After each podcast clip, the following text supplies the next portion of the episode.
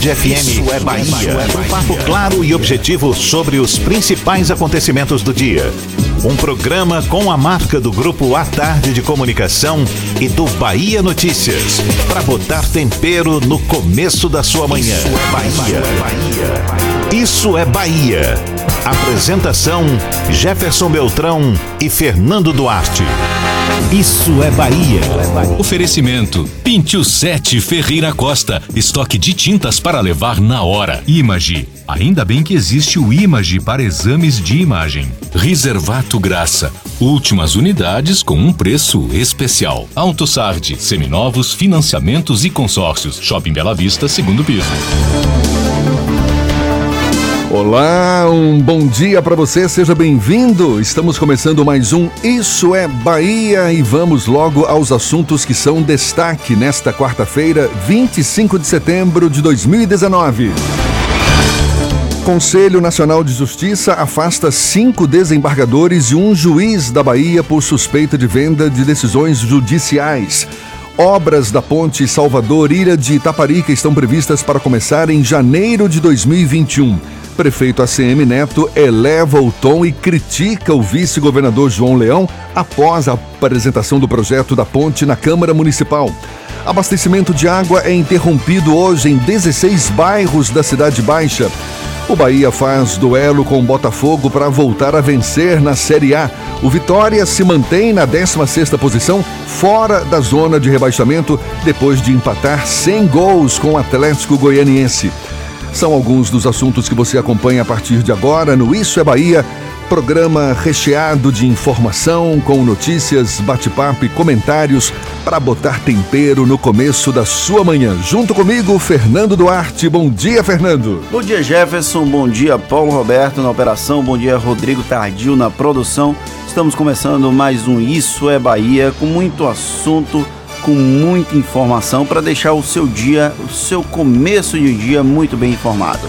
Você também nos acompanha pelas nossas redes sociais, nosso aplicativo, pela internet no atardefm.com.br e, claro, pode participar enviando mensagens pelo nosso WhatsApp 7199-311-1010. Tudo isso e muito mais a partir de agora para você.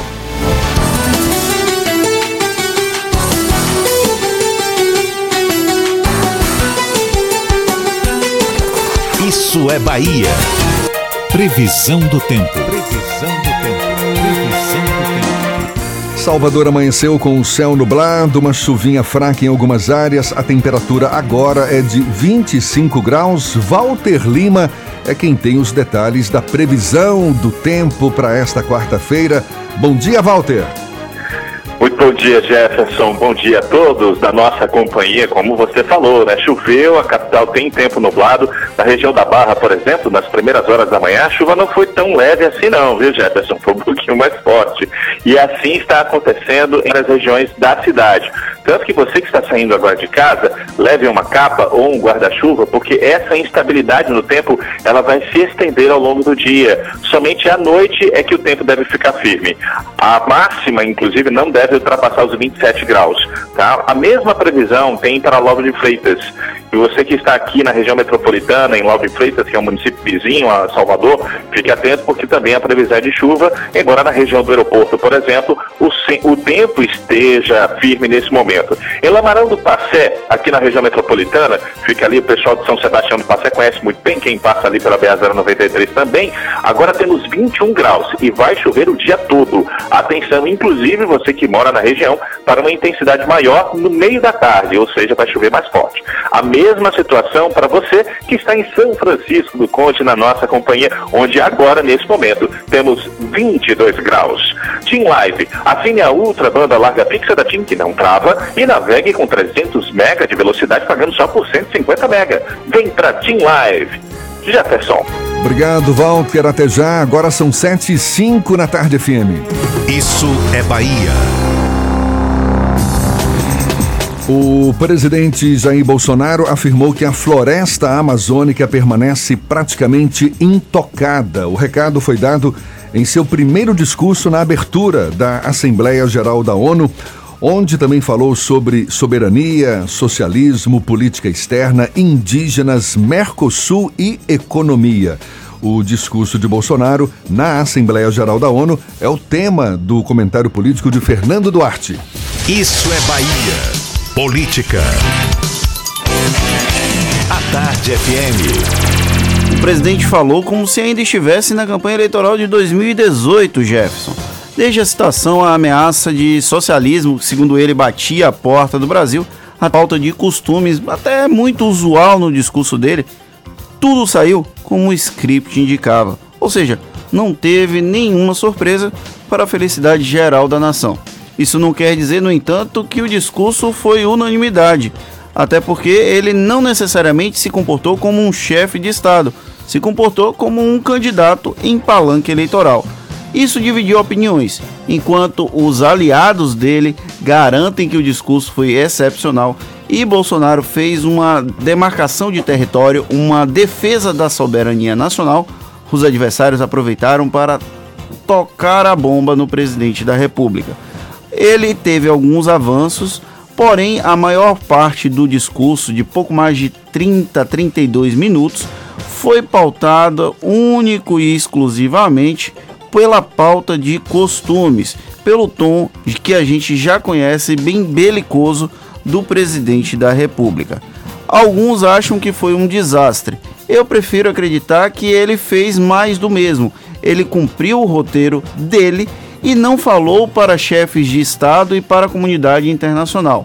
Alguns analistas econômicos, inclusive, reclamaram da falta de sinalizações de Bolsonaro à estabilidade política e econômica do Brasil, já que esse tema passou bem despercebido ao longo de todo o discurso.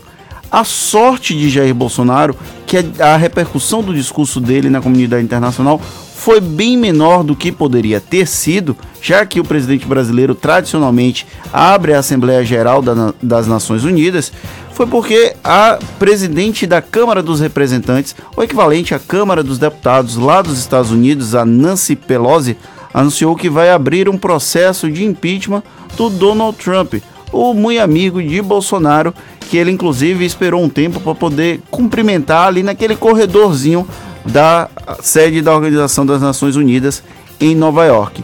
Já que nem tudo são flores, Bolsonaro pode inclusive ficar chateado, já que Donald Trump acabou entrando no meio da roda e agora vai ser alvo de um processo de impeachment. Se for lembrar a fala de Bolsonaro no passado, quando se pede o impeachment de um representante, é porque ele deixou de ter apoio popular. Será esse o caso de Donald Trump? O Bolsonaro ele falou sobre vários temas. Um dos mais polêmicos, a questão indígena. Por exemplo, falou que não vai aumentar para 20% as áreas demarcadas como terra indígena e criticou líderes indígenas como o cacique Raoni, que segundo ele são usados como peça de manobra por governos estrangeiros na sua guerra informacional, ele chama de guerra informacional, para avançar seus interesses na Amazônia. O cacique Raoni é um símbolo do Brasil há muito tempo, não é do governo petista de Lula e de Dilma, é algo bem mais anterior é da época de Fernando Henrique. O cacique Raoni tem mais de 30 anos. Vamos tratar de militância indígena, apesar da palavra não ser tão adequada, em defesa dos interesses indígenas. E Bolsonaro criticou Raoni indiretamente e usou uma índia, uma índia, uma representante indígena que Isani segundo ele, isso, que segundo ele é o símbolo do progressismo lá na, na causa indígena. E que não é reconhecida como representante de, de povos tradicionais. né? Exatamente. Ela teve, inclusive, o Bolsonaro fez uma parte, ele leu uma carta de apicultores, de pessoas ligadas à produção indígena para defender que os indígenas têm direito a não é, apenas cultivar a terra da forma tradicional. Ele falou até que os indígenas eram tratados como se estivessem no tempo das cavernas. Essa indígena, essa índia que ele levou lá para a ONU, que não participou efetivamente do discurso, mas que circulou com ele, ele até usou um colar indígena no jantar da noite anterior. Ela é bem polêmica, ela é youtuber e tem alguns vídeos bem esdrúxulos, como por exemplo um vídeo em que ela responde a pergunta qual o tamanho do Pikachu dos índios. Então, isso aí a gente tem uma noção de como funciona essa lógica da causa indígena junto ao governo federal pelo presidente Jair Bolsonaro. Também não faltou crítica ao socialismo da Venezuela e de Cuba, isso já era de se esperar, e também ao Foro de São Paulo, organização que ele chama de criminosa. Eu acho engraçado porque o Foro de São Paulo, ele só tem repercussão aqui no Brasil, porque internacionalmente quase ninguém fala sobre o assunto. O que foi que Bolsonaro fez ao citar o Foro de São Paulo na Assembleia Geral da ONU? Ele tentou elevar o patamar dessa instituição que ele cita como criminosa ao nível internacional. Porém, não tem nenhum tipo de força o Foro de São Paulo eles se fala que esse foro, essa organização de esquerda, tentava dominar a América Latina desde o início da década de 90. E eles citam normalmente o ex-presidente Hugo Chávez da Venezuela, o ex-ditador de Cuba, Fidel Castro, e o Luiz Inácio Lula da Silva.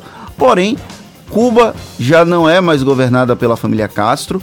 O ex-presidente Luiz Inácio Lula da Silva saiu derrotado no processo eleitoral de 2018, apesar de não estar participando, mas o candidato apoiado por ele, o Fernando Haddad, perdeu para o próprio Jair Bolsonaro. E Hugo Chávez deixou o Nicolás Maduro no lugar dele na Venezuela e há uma crise internacional, uma crise humanitária bancada pela ditadura da Venezuela. Nicolás Maduro realmente é uma ditadura, mas os outros países da América Latina, felizmente, estão longe de passar por um processo ditatorial.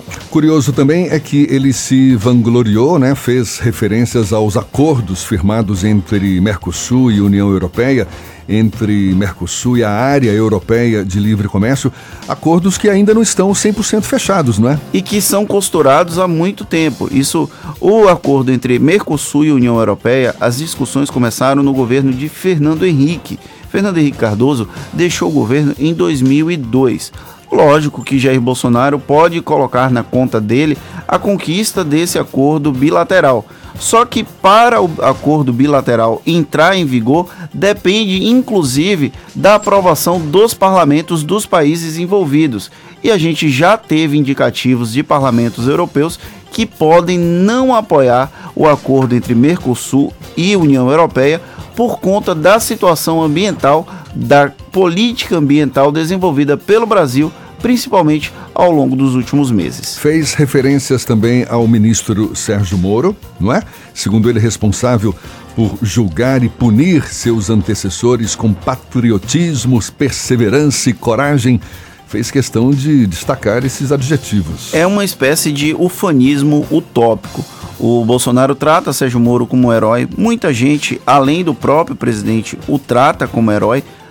Porém, a gente tem que ter muito cuidado com essa exacerbação do tratamento de Sérgio Moro como o grande salvador da pátria. Infelizmente, o Brasil tende a acreditar que é necessário a figura de um salvador da pátria para avançar no país. O problema é, não existe salvador da pátria, existe uma fórmula pronta. O Sérgio Moro pode ter seus méritos, tem seus méritos, mas ele não pode ser colocado num patamar, num pedestal inalcançável apenas por ter condenado pessoas que grupos políticos consideram fora da curva, que consideram corruptos, que consideram fora do processo legal. É uma referência indireta principalmente ao ex-presidente Luiz Inácio Lula da Silva, que inclusive hoje vai passar por um processo. O STF, o Supremo Tribunal Federal, vai julgar uma questão que pode causar uma reviravolta no processo é, jurídico do próprio ex-presidente Luiz Inácio Lula da Silva já que o STF vai definir se o padrão adotado pela Operação Lava Jato para as considerações finais é válido, como foi o caso de Aldemir Bendini, que teve a condenação é, anulada com, por uma das turmas do STF. Tá certo, então tá aí discurso do presidente Jair Bolsonaro. A gente fazendo esses comentários, ele que falou pela primeira vez na abertura da Assembleia Geral da ONU. Fernando, o prefeito ACM Neto elevou o tom, criticou o vice-governador João Leão depois que o vice-governador apresentou o projeto da ponte da ponte Salvador Ilha de Itaparica ontem na Câmara Municipal. Eu quero que você fala fale também sobre esse tema, mas já já. Agora são 7h15 na Tarde FM.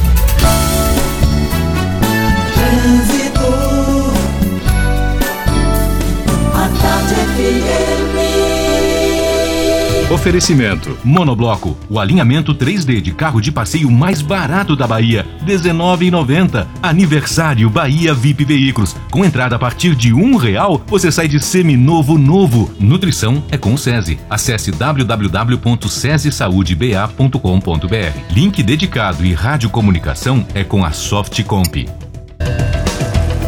Meu recado agora é para você que sai da rótula do abacaxi em direção à paralela. Atenção para os reflexos de um acidente envolvendo três veículos no acesso ao viaduto dos rodoviários. Então faça o seu caminho pela Luiz Eduardo Magalhães. Em outro ponto, se você está no acesso norte precisa chegar no comércio, evite passar pela Bonocô, onde tem trânsito carregado no comecinho da via.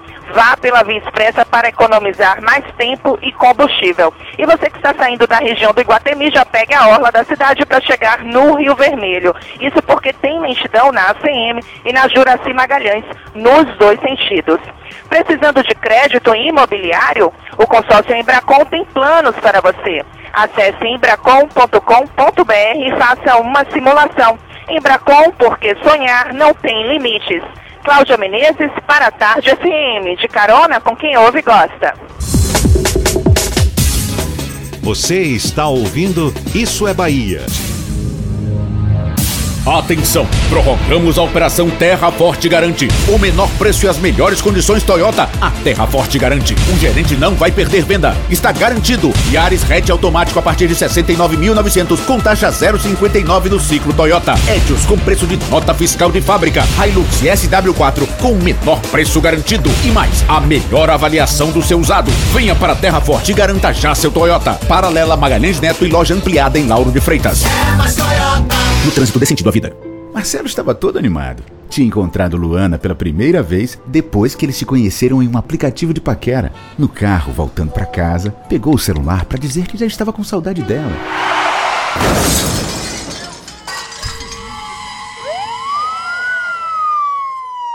No trânsito, a distração pode ser fatal. Nunca use o celular enquanto dirige. Uma campanha do Detran e Governo do Estado. Bahia, aqui é trabalho. Essa é a melhor semana para você sair de Peugeot Zero. Peugeot SUV Week na Danton. Tem toda a linha de SUV Peugeot em condições exclusivas? Tem. Tem descontaço? Tem. Tem taxa zero? Tem. Tem bônus de até 10 mil reais no seu usado? Tem. Tem primeira revisão grátis? Também tem. E tem carros super completos, tecnologia, desempenho e robustez que proporcionam uma experiência única a bordo. Peugeot SUV Week é na Danton. Bonocô, só essa semana. No trânsito de sentido à vida. Quem olha já vê por todo lado em Camaçari. Trabalho tá barril dobrado. Quem mais precisa tem. Tem mais saúde tem. Tem mais asfalto tem. Tem mais creche tem. Olha que tem o gás que tem. Tem o BS tem. Tem novo fartamento tem. Campos e praças tem. Quem mais precisa tem. Bolsa Social tem, tem casa melhor tem, tem mais cuidado. Prefeitura tem. de Camaçari, cuidando de quem mais precisa. A Uber é pra você que gosta de decidir como andar por aí. Ela te oferece muitas formas de pagar, para você chegar cada vez mais longe. Dinheiro, pré-pago, débito ou crédito. Vamos do jeito que for melhor para você? Então, baixe o app da Uber e pague como quiser. Uber. Para você, para todos. Vamos. Carro novo de novo. Parece, não é? Eu levei para dar um grau lá na Riscos e Moças da Barros Reis. Teto black piano, pintura de rodas, acessórios e vitrificação. Ficou show, hein? Conheço, é minha oficina de confiança. Bateu, riscou, amassou, Riscos e Moças consertou. Isso, serviço expresso e de qualidade. Com ou sem seguro, a Riscos e Moças tem a solução. Exija da sua seguradora a Riscos e Moças Restauradora. 3014-3068. Riscos e Moças da Barros Reis, ao lado da Caixa Econômica Federal. A GNC Suécia apresenta o Volvo XC60, o SUV da Volvo que une a elegância, a tecnologia e a potência que você precisa tanto nas aventuras quanto nas suas jornadas diárias. Venha conhecer o Volvo XC60 a partir de 229.950 com supervalorização do seu seminovo. Últimas unidades com lote negociado diretamente com a montadora. Agende seu test drive. Volvo é na GNC Suécia, paralela em frente ao Parque de Exposições. No trânsito, dê sentido à vida. Voltamos a apresentar Isso é Bahia. Um papo claro e objetivo sobre os acontecimentos mais importantes do dia. Agora são 7 e 21 e a gente dá um pulo à redação do Bahia Notícias, onde João Brandão tem novidades pra gente. Bom dia, João. Bom dia, Jefferson. Bom dia, Fernando. Bom dia a todos os ouvintes que acompanham o programa Isso é Bahia. Vou trazer para vocês os destaques do portal Bahia Notícias na manhã de hoje. O suplente de senador e ex-deputado federal Bebeto Galvão foi nomeado assessor especial no gabinete do governador da Bahia, Rui Costa, conforme publicado no Diário Oficial do Estado de hoje. Apurado pelo Bahia Notícias, Bebeto foi convocado pelo governo para contribuir para a agenda política, administrativa e sindical no Estado. Bebeto era coordenador do escritório de representação do governo em Brasília. Outra notícia: com previsão de ser concluído em cinco anos, o projeto de construção da ponte Salvador-Itaparica prevê investimento em uma pista dupla na saída da Ponte do Funil. A área, mais utilizada por quem sai de Santo Antônio de Jesus com destino a Salvador, liga o litoral do Baixo Sul à ilha de Itaparica. Essas e outras notícias você encontra no portal bahianoticias.com.br. João Brandão para o programa Isso é Bahia. É com vocês, Jefferson e Fernando. Obrigado, João. Até já. Agora são 7h22. Olha só, pessoas com deficiência e reabilitados do INSS ganham amanhã em Salvador uma série de serviços para facilitar a inclusão profissional. Aproximadamente 50 empresas participam da ação. Acompanhe os detalhes com a repórter Thaís Seixas. Salvador recebe nesta quinta-feira o dia D de inclusão profissional das pessoas com deficiência e reabilitados do INSS. A ação acontece das 7 da manhã às 5 da tarde no terminal rodoviário de Pituaçu. A coordenadora da rede Cine Bahia, Cadine Santos, destaca que 50 empresas estarão no local para realizar processos seletivos presencialmente. Num dia de atendimento exclusivo, onde serão ofertadas mais de 700 vagas das mais diversas áreas, como operador de caixa, eletricista, arquivista de documentos, auxiliar de limpeza, entre outras. Além da intermediação de mão de obra, a ação da Secretaria do Trabalho, Emprego, Renda e Esporte vai oferecer serviços de emissão de carteira de trabalho e passe livre, oficina de construção de currículos e orientação para o mercado de trabalho. O acesso é gratuito. Thaís Seixas, do Portal à Tarde, para o Isso é Bahia. Isso é Bahia. Um incêndio que atingia há uma semana as serras do Saco e do Mimo, em Barreiras, no oeste do estado, já está sob controle.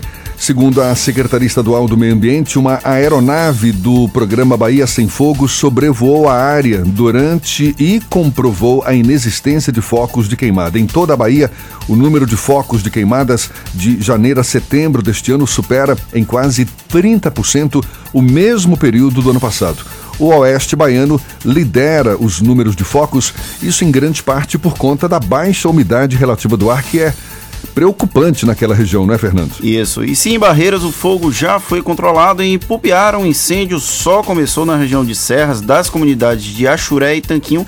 De acordo com a Secretaria Municipal de Meio Ambiente, as chamas atingem o local há três dias, afetando propriedades rurais, danificando currais e sistemas de abastecimento de água Equipes do INEMA e a Brigada de Combate a Incêndio da Chapada foram acionados para auxiliar no trabalho. E para isso a gente recebe, para discutir, para falar um pouco sobre isso, a gente recebe o capitão André Moreira, que é chefe da seção de apoio administrativo, financeiro e licitações do primeiro é, gabinete, não, é Grupamento. grupamento de bombeiros militares da Barroquinha, uma unidade especialista especializada em combate a incêndios, mas não é necessariamente de incêndios florestais.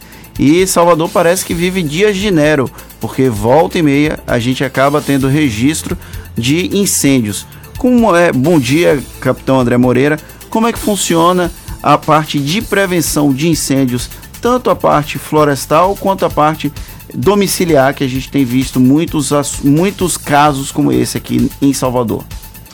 Bom dia a todos, eh, bom dia aos companheiros aqui da rádio, a todos que estão nos ouvindo nesse momento. É um prazer estar aqui. Nossa corporação agradece à rádio por este momento tão importância onde nós podemos abordar aqui um pouco sobre a questão das, das prevenções, da prevenção, um fator essencial aí para nossa sociedade, minimizar as ocorrências de incêndio. E hoje o Corpo de Bombeiros Militar do Estado da Bahia eh, possui uma, um, um sistema de capacitação muito eficaz, no qual seus nossos bombeiros eh, são submetidos a, a treinamentos simulados, eh, capaci- capacitações diversas para fazer frente a- aos incêndios florestais. né. Eh, nós eh, todos os anos nós capacitamos o, o efetivo em um curso es- específico no qual eh, sai ali especialistas em, em- em- combate, combate a incêndio florestais, o CPCIF, é o nome do curso. E nós fazemos um trabalho muito importante no, no interior do estado da Bahia, principalmente, eh, fazendo treinamento de brigadas de, de incêndio na região da Chapada Diamantina, lá do oeste da Bahia, onde está ocorrendo eh, esse sinistro ultimamente. Um trabalho de, de, de, de ensino, de instrução, de prevenção às populações, principalmente aos brigadistas civis, que são os primeiros a, a chegar, atuar nessas ocorrências de, de combate a incêndio florestal. O foco de vocês é, tem o incêndio florestal, mas é principalmente o incêndio urbano mesmo, porque vocês, pelo fato de estarem aqui em Salvador, acabam tendo contato mais próximo com esse tipo de incêndio, né? Ou esses que acontecem na cidade mesmo. Perfeito, Jefferson. É, é, nós do, do primeiro grupamento de bombeiros militar somos uma unidade especializada no combate a incêndio urbano e lá o nosso comandante, Major Costa, é, tem feito um trabalho lá de, de- excelência, capacitando é, todos os bombeiros da capital e da região metropolitana de Salvador com cursos, curso de operações de combate a incêndio, curso de, de instrutor de combate a incêndio, é, curso de ventilação tática, que é um- uma ferramenta essencial para extinção de, de incêndios em, em- em prédios, residências. Então, eh, nós estamos eh, capacitando a cada dia a nossa tropa e estamos no caminho certo, né? Quais as principais causas dos incêndios urbanos? Eu te diria, Jefferson, a principal causa dos incêndios eh, urbanos e principalmente residenciais, te, te- te diria assim, seria a, a sobrecarga no sistema elétrico das residências. Eh, nós, eh, moradores, eh, seja de prédio, de apartamento, de, de- de- enfim, de residências, temos que ter essa, essa preocupação de periodicamente estarmos fazendo a, a revisão de todo o sistema elétrico. É, a gente para muitas vezes para conversar com, com- com- Nós estamos fazendo um trabalho de prevenção, paramos para conversar com algumas pessoas, tem pessoas que passam 5 ou 10 anos sem fazer nenhum tipo de, de revisão, de, de- de manutenção na, na parte elétrica de, de, suas residências. Isso principalmente quando se percebe uma sobrecarga, ou seja, é, o senhor chama sobrecarga é, é, exatamente o quê? Por exemplo, é aquela tomada em que várias outras Perfeito. tomadas são conectadas ali e aí você acha que porque é um ponto de energia vai satisfazer todas as, as tomadas, mas é, é, ali que mora o perigo. Perfeito. Sua intervenção foi, foi assim, de excelência. É, gente, as pessoas costumam fazer as chamadas gambiarras, né? E sobrecarregar re, realmente a, determinados pontos de energia, como to, tomadas, é, inserindo nela diversos aparelhos, né? Seja notebook, aparelho de, de, de, de TV, de, de rádio, enfim. Isso é um é algo é, tem um potencial danoso muito grande, né? E que nós devemos evitar que haja esse tipo de, de, de sobrecarga em determinados pontos elétricos. Qual o tempo médio que vocês demoram para atender uma ocorrência? Vocês conseguem mensurar a velocidade com que o Corpo de Bombeiros responde a uma ocorrência, principalmente aqui em Salvador, que é uma cidade maior, e a gente tem problema com tráfego, com diversos outros problemas além dos incêndios pontuais? Hoje nós temos um, um centro integrado de, de comunicações que funciona na, na Secretaria de Segurança Pública, no CAB, onde nós recebemos é, todas as chamados né, para o Corpo de Bombeiros. E ali fica registrado é, tudo que ocorreu com a ocorrência, desde a, desde a primeira a primeira ligação, de onde é registrado o horário que, que essa pessoa entrou em contato com o Corpo de Bombeiros, até o, o acionamento das nossas viaturas, né? É, através de nós bombeiros lá, né? Os teledespachantes empregam os recursos para atender a, aquela ocorrência até o término dessa, dessa ocorrência, né? E eu te diria que o, o, o tempo médio para que nós cheguemos em, em nessas, nessas ocorrências varia muito, né? Depende do, do, do em que ponto está ocorrendo esse esse incêndio, né? Em que bairro está tá ocorrendo esse incêndio? A geografia... Qual é a viatura mais a viatura mais próxima de, desse, desse, desse local? A geografia de Salvador, em particular, ela, ela dificulta a ação dos bombeiros ou de certa forma não? Não, não, não, não dificulta. O, o, o que nós temos trabalhado, o que o, o nosso comandante, excelentíssimo comandante geral tem trabalhado. Mas tem locais de difícil acesso aqui. Tem é? locais de difícil acesso. Tem locais em que a, as viaturas é, do Corpo de Bombeiro, né, que são viaturas média, de combate a incêndio, viaturas grandes, né? É, autobomba tanque, autobomba, autobomba tanque salvamento, é, tem, tem dificuldade de, de, de passar, de, de adentrar determinados locais. Né? Hoje né? o Corpo de Bombeiros de Salvador está capacitado para combater qualquer tipo de incêndio que Já possa ocorrer? Já possui, por exemplo, a escada Magiros, que era uma demanda anterior, bem antiga do Corpo de Bombeiros? A escada, Fernando, Fernando, a, a escada Magira é um, um, é um processo que, que, de aquisição que, que, que está em andamento, né? É, notícias de que é, é um processo que está em no andamento já, já avançado, a gente espera a qualquer momento receber essas escadas essas escadas magiros aqui Ou na capital. Então, se for um incêndio em um prédio alto com muitos andares, o corpo de bombeiros vai ter dificuldade em debelar esse incêndio.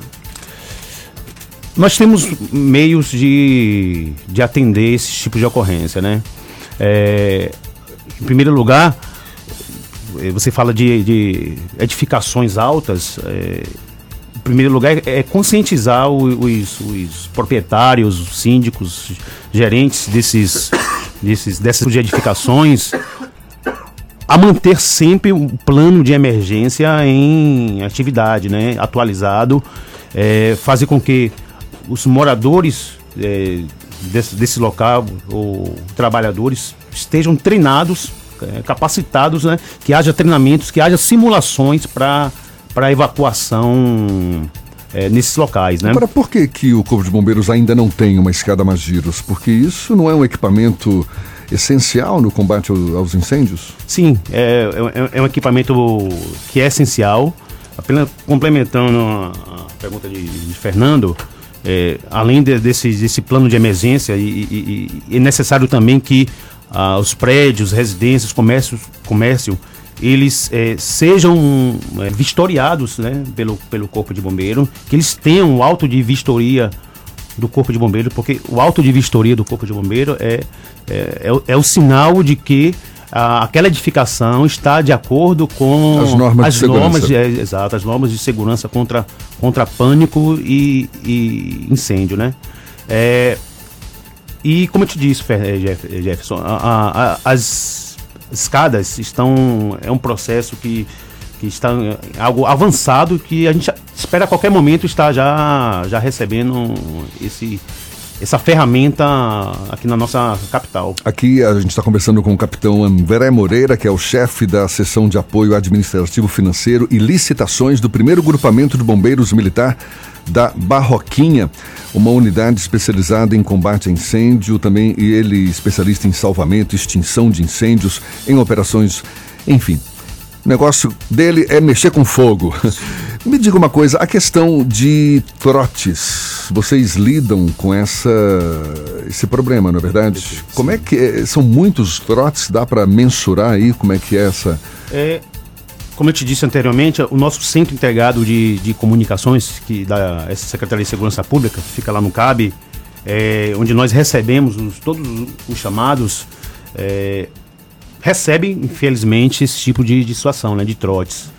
E lá possui uma equipe, Jefferson, bastante treinada é, do call center, que, no qual recebe essas chamadas, que a gente consegue é, mensurar, né? A gente analisa, a gente faz perguntas, é, a gente percebe quando é trote e- ou não. Então, mas infelizmente é algo que é algo que acontece é, diariamente, né? O recebimento de trotes. É, temos minimizado essa. O senhor falou que percebe quando é trote ou não. Qual é o critério que vocês utilizam para Sim, sim. identificar? é, é, são perguntas é, que são feitas por pessoas, por profissionais treinados né, no, no recebimento do- daquelas chamadas, onde nós po- po- po- podemos averiguar contradições, é, até mesmo a maneira que a pessoa ali está tá, tá relatando, às vezes ela dá um- uma risada ou, ou algo semelhante, onde a gente é, realmente percebe que a pessoa está faltando com a verdade, né? Ô, capitão, é, por um acaso, não seria um trote dos governos essa promessa da escada Magiros, já que desde a época de Valdir Pires a gente ouve que os governantes querem adquirir esse equipamento? Eu creio que assim, o nosso excelentíssimo governador, ele, é, junto com o nosso excelentíssimo comand- comandante-geral, estão é, imbuídos é, nessa, nessa, de- nessa, desse dever de trazer essa, essas escadas magiros aqui para a capital. É, hoje, é, o Corpo de Bombeiro, é, após a aprovação do, do- de uma lei de 2013, a lei 12.929, é, que dispõe sobre a segurança contra incêndio e pânico nas edificações e áreas de risco no estado da Bahia, nós temos um, um chamado Fundebom, que é um fundo, é, um fundo próprio do Corpo de Bombeiro, onde o bombeiro arre- arrecada, arrecada é, seja através de vistorias que são feitas no- nos imóveis, seja através de, de análises de processo, nós arrecadamos um, um- dinheiro que vai para uma conta específica do Corpo de de Bombeiro, voltada para aparelhar o aparelhamento do Corpo de Bombeiro, é, a, a compra de, de viaturas. E hoje eu te digo que o que não falta para o Corpo de Bombeiro é- são é, são verbas, são investimentos do, do, do governo do estado da Bahia para aquisição de qualquer tipo de, de, de viatura que seja. Com exceção Então é- da escada Magiros. Que está chegando, não se esqueça disso. Desde Valdir Pires. Valdir Pires foi governador quando, Jefferson? Da década de 1980. 90, final de eu acho que foi quando eu nasci, em 1986, que Valdir Pires era governador do estado e aí a gente vive essa demanda. Que bom que o Corpo de Bombeiros tem dinheiro suficiente para isso. Pena que os governantes ainda não conseguiram adquirir um equipamento básico para o trabalho dos bombeiros. É, Jefferson e, e Fernando, É, eu posso complementar né, a, a fala de vocês, é, diz- dizendo que além do, do- do- do- das vistorias que, que os bombeiros fazem nesse, nessa prédios, residências, para que forneça o auto de, de, de vistoria, né? Que é, o- como eu te disse, é o, é o- é o sinal de que está tudo ok com, com, com aquele imóvel.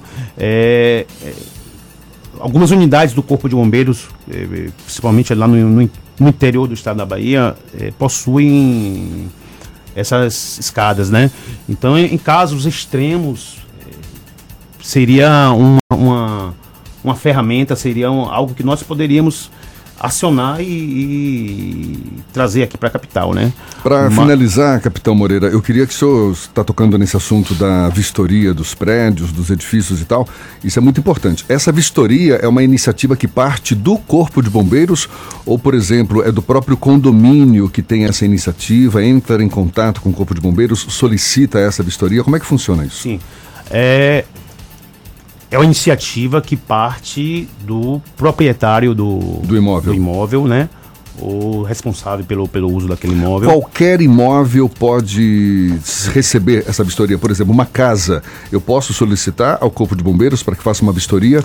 O, o, o decreto eh, 16.302 de 2015, junto com, com a lei 12.929, eh, diz que todos os, os imóveis eh, s- devem ser submetidos à vistoria do Corpo de Bombeiro, exceto as residências de uso unifamiliar.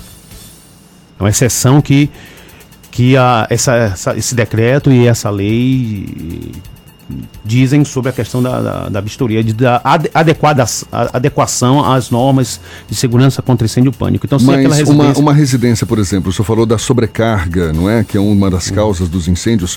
Imaginando uma casa que tem exatamente essa situação lá, um ponto de, de, de energia com várias tomadas, vários aparelhos ligados, uma pessoa leiga no assunto, ela não pode então solicitar uma consultoria, uma vistoria do Corpo de Bombeiros para que a oriente nessa situação? A orientação que é, é, em residências unifamiliares é que é, o proprietário ele possa fazer esse tipo de adequação, é, revisões com contratando, ou seja, um, um seguro de seja um seguro de residencial. Então não é o né? Corpo de Bombeiros que ela vai Não. procurar para fazer isso. Agora, imóveis eh, comerciais, edifícios, condomínios Hospitais, residenciais, hosp- mas condomínios residenciais também tá, tá, não, não, estão fora então também Sim. dessa.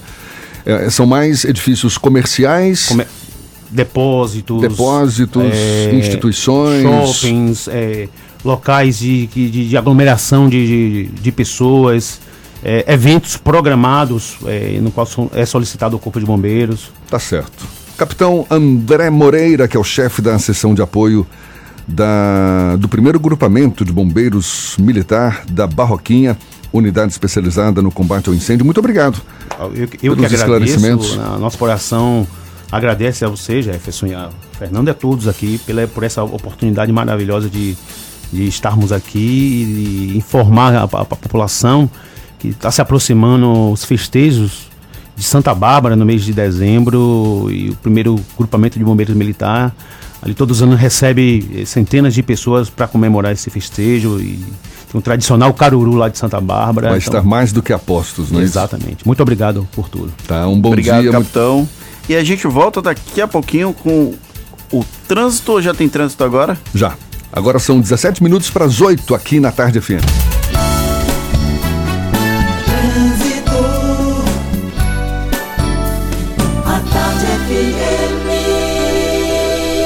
Oferecimento: Monobloco, o alinhamento 3D de carro de passeio mais barato da Bahia, R$19,90. Aniversário Bahia VIP Veículos, com entrada a partir de um real, você sai de seminovo novo. Nutrição é com o SESI. Acesse www.sesesaudeba.com.br. Link dedicado e radiocomunicação é com a Softcomp.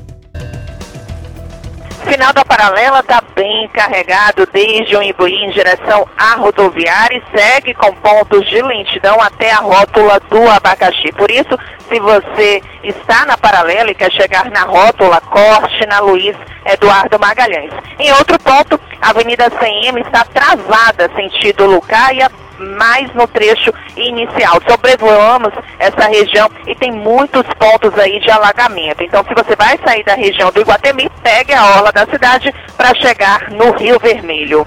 Ansioso e preocupado, haja Calman. Calman é um calmante fitoterápico para casos de ansiedade e insônia. A vida pede Calman. Se persistirem os sintomas, o médico deverá ser consultado. Cláudia Menezes para a Tarde FM, de carona com quem ouve e gosta. Você está ouvindo Isso é Bahia. A GNC Suécia apresenta o Volvo XC60, o SUV da Volvo que une a elegância, a tecnologia e a potência que você precisa tanto nas aventuras quanto nas suas jornadas diárias. Venha conhecer o Volvo XC60 a partir de 229.950 com supervalorização do seu seminovo. Últimas unidades com lote negociado diretamente com a montadora. Agende seu test drive. Volvo é na GNC Suécia, paralela em frente ao Parque de Exposições. No trânsito, dê sentido. Sabe por que a Monobloco faz check-ups de 30 itens mecânicos no seu carro gratuitamente? Porque aqui não é qualquer oficina mecânica. Aqui é a Monobloco. Sabe por que a Monobloco também cobra orçamentos de serviços mecânicos e ainda dá 5% de desconto? Porque aqui não é qualquer oficina mecânica. Aqui é Monobloco. Monobloco, o mais completo auto center que faz tudo de mecânica e também tem os pneus mais baratos da Bahia. Água de Meninos, Lauro de Freitas e Abrantes. 0800 111 70 80. pra mim. Audi Q5 com uma condição imperdível. Corra para aproveitar. Doutor? Aproveite! Audi Q5 somente neste mês com condições imperdíveis. A partir de R$ 199,990. Venha correndo e volte de Audi. Consulte todas as condições em audi.com.br. Audi Center Salvador 3380 4032. Trânsito, dê sentido à vida. Alô, Salvador! Ai, Salvador, o Festival da Primavera já tá acabando. Calma, tem programação acontecendo ainda em toda a cidade. Não tira o olho do site festivaldaprimavera.salvador.ba.gov.br. E o bacana é que esse ano o evento da prefeitura tem como palco principal o comércio. Sim, é que o festival faz parte do projeto Vem pro Centro, né? Com várias ações para dar vida ao centro antigo. É, incluindo obras de requalificação, estímulo a moradias e garantindo uma programação cultural permanente. É um grande acerto que essa temática possa ser incorporada a essa reestruturação do centro histórico, porque ele fala daquilo que é mais sagrado para nós que somos baianos, né? Na nossa identidade, o centro histórico é aquilo que é, sintetiza a nossa existência. Palavras de Serginho, vocalista da banda Adão Negro, que se apresenta no sábado. E no domingo, o último dia, vai ter ainda a Volta no DIC, com a banda Mudei de Nome. Prefeitura de Salvador. A prefeitura que mais trabalha no Brasil. Essa é a melhor semana para você sair de Peugeot Zero. Peugeot SUV Week na Danton. Tem toda a linha de SUV Peugeot em condições exclusivas? Tem. Tem descontaço? Tem. Tem taxa zero? Tem. Tem bônus de até 10 mil reais no seu usado? Tem. Tem primeira revisão grátis? Também tem. E tem carros super completos, tecnologia, desempenho e robustez que proporcionam uma experiência única a bordo. Peugeot SUV Week é na Danton. Bonocô, só essa semana. No trânsito de sentido à Central. Papelaria, os melhores preços e a maior variedade em material escolar e escritório da Bahia e a hora certa. Agora 12 minutos para as 8 na tarde FM. Variedade assim você nunca viu 3369 mil é só ligar. 3369 mil. Central Papelaria, você encontra tudo em material escolar. Tudo pro seu escritório, variedade fácil de estacionar. 3369 Ligue 3369 mil, a maior variedade em material escolar e de escritório. Central Papelaria Lauro de Freitas. 3369 mil. Voltamos a apresentar Isso é Bahia. Um papo claro e objetivo sobre os acontecimentos mais importantes do dia. Shows, dança, teatro, música, diversão. Ouça agora as dicas da Marcita com Márcia Moreira. Olá, vamos às dicas para esta quarta-feira. Começa hoje e segue até o dia 27 de setembro o Congresso Internacional Museus, História e Colecionismo, no Museu Eugênio Teixeira Leal, no Pelourinho. O encontro vai reunir amantes de coleções diversas, como selo, dinheiro e cartões postais. A programação inclui ainda debates e palestras com a participação de profissionais de outros países. Ingressos a 80 e 40 reais.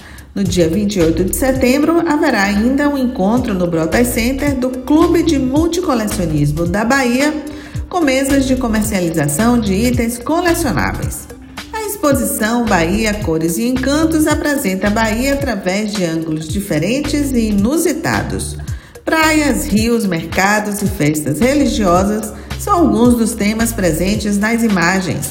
A mostra reúne 40 fotos feitas por seis fotógrafos. Até 3 de novembro no Palacete Artes, na Graça, visitação gratuita. E na terceira edição da série Caribé da temporada 2019, a Orquestra Sinfônica da Bahia recebe o pianista paulista Leonardo Riosdorf. Em formato de câmara, o pianista toca acompanhado dos músicos da OSBA, a violonista Priscila Rato e o violoncelista Thomas Rodrigues.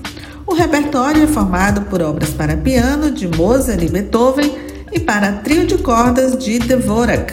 Amanhã, às sete da noite, no Museu de Arte Sacra, com entrada gratuita. Outras dicas você acompanha no meu Instagram, Dicas da Macita, também no A Tarde Online e no Caderno 2 do Jornal à Tarde. Beijos e boa diversão. Isso é Bahia. A Tarde FM. Quem ouve, gosta. Agora faltam nove minutos para as oito horas e vamos ao Portal à Tarde com Thaís Seixas. Tem novidades, tem notícias pra gente. Bom dia, Thaís! Olá Jefferson e Fernando, bom dia. Bom dia a você, ouvinte do Isso é Bahia. Vamos às notícias de hoje do Portal à Tarde. O Hospital Martagão Gesteira vai realizar o primeiro transplante de medula óssea em crianças e jovens de 0 a 14 anos pela rede pública. A portaria com autorização do Ministério da Saúde foi publicada no Diário Oficial da União da última segunda. A previsão é que o procedimento ocorra ainda este ano, depois da implantação do novo serviço no hospital. O transplante de medula óssea já é realizado por outras unidades de saúde, mas somente a partir dos 14 anos. No caso do Martagão, o atendimento vai abranger pacientes de 0 a 18 anos. E olha só, o presidente do Esporte Clube Bahia, Guilherme Bellintani, propõe um boicote à compra de cerveja na Arena Fonte Nova durante o jogo de hoje contra o Botafogo. Em nota, o clube afirmou que não aceita a retirada do desconto na cerveja para os sócios tricolores, assim como o aumento proposto pela Arena no meio da temporada 2019. Bellintani considerou inadmissível que a cerveja custe R$ 8,00 dentro do estádio. Segundo ele, o contrato que previa o desconto de 50% aos associados venceu e o Bahia ainda não conseguiu chegar a um acordo com a Arena. E a assessoria da Arena Fonte Nova acabou de nos enviar uma nota que confirma a suspensão da promoção para os sócios por falta de respaldo contratual. Além disso, a Arena também informou que a cerveja vai permanecer com o mesmo valor de R$ 6,00. Essas e outras notícias você confere aqui no portal atardeatarde.com.br. É com você, Jefferson. Obrigado, Thaís. E olha, atenção, moradores da Cidade Baixa, é que o abastecimento de água vai ser suspenso temporariamente a partir de agora, praticamente às 8 horas da manhã, em 16 bairros da Cidade Baixa. A Embasa prevê que os serviços sejam concluídos na noite desta quarta-feira, quando o fornecimento vai ser retomado aos poucos, gradativamente. Localidades afetadas, por exemplo, Bonfim, Calçada, Baixa do Fiscal, Ribeira, Largo do Tanque e Liberdade. E mais de 15 casos de agressão de trânsito a agentes de trânsito foram registrados em Salvador em 2019. Um balanço da Trans Salvador mostra que somente neste ano 22 casos de agressão contra agentes de trânsito foram registrados na capital baiana. O número é quase metade dos casos registrados em 2018, que foi de 41. O caso mais recente foi na segunda-feira, entre um agente e um motociclista de aplicativo de entregas. O agressor prestou depoimento e pode pegar de seis meses a dois anos de prisão ou multa. Esse caso viralizou nas redes sociais. O motociclista agride o agente da Transalvador com o capacete, uma situação extremamente desconfortável para quem assistia. E olha só, Fernando, um juiz e cinco desembargadores do Tribunal Regional do Trabalho da Quinta Região em Salvador foram afastados das funções pelo Conselho Nacional de Justiça. Denúncias apontam indícios de que os magistrados estão envolvidos em um esquema de venda de decisões judiciais e tráfico de influência na Bahia. Que vergonha, hein? Em nota, o TRT informou que tem compromisso com a imparcialidade da justiça e que continua acompanhando a investigação dos fatos. É o mínimo que poderia afirmar, não é? Exatamente, Jefferson. Cinco desembargadores afastados e mais um juiz por conta da operação Injusta Causa. Agora, seis minutos para as oito horas, notícias de interesses do seu bolso. Isso é Bahia. Economia. A Tarde FM. Bom dia, Jefferson. Bom dia, Fernando. Bom dia, ouvintes da Rádio A Tarde FM. Ontem o Ibovespa voltou a fechar em queda, dessa vez em 0,73%, negociado a 103.800 pontos. O dólar fechou próximo à estabilidade em R$ 4,17. Como destaque de alta, tivemos as ações da JBS que subiram 7%, fechando a R$ 32,88 após a recomendação por um banco de investimento. Como destaque de queda, tivemos as ações da CSN que caíram 4%, fechando a R$ 13,60, com a queda do preço do minério de ferro no mercado internacional. O dia ontem foi marcado pelo pedido de impeachment do presidente Donald Trump pelos congressistas americanos. Esse, essa notícia deve refletir hoje no mercado financeiro internacional. A todos, bom dia, bons negócios. Eu sou André Luzbel, sócio da BP Investimentos. Cinco minutos para as oito e olha, já já o prefeito ACM Neto elevou o tom e criticou o vice-governador João Leão depois da apresentação do projeto da ponte Salvador Ilha de Itaparica na Câmara Municipal. A gente volta a falar sobre esse assunto já já para você.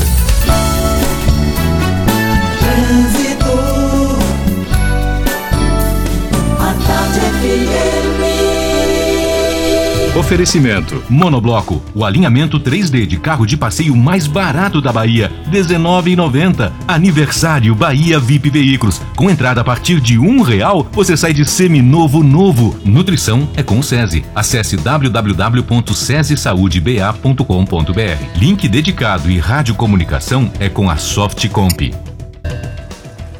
Tem dica para você que está saindo agora de Simões Filho e vem para Salvador. Já pegue a Ciaparipe e desça pela suburbana. Ou você também pode pegar esse aeroporto para chegar na região do aeroporto. Assim você evita muita lentidão que tem na BR-324 agora, desde Valéria, no sentido Salvador, trecho até quase chegando no Retiro, um longo trecho aí na rodovia no sentido Salvador. E você que vai para o interior só pega uma pequena lentidão no trecho do Retiro, mas nada que chegue a preocupar. Chegou o Smart Farol da Barra, seu quarto e sala completo com academia, piscina e muito mais, a partir de 199 mil. Visite decorado. Fone 21 37 40 42. Cláudia Menezes para a Tarde FM, de carona com quem ouve e gosta. Você está ouvindo Isso é Bahia.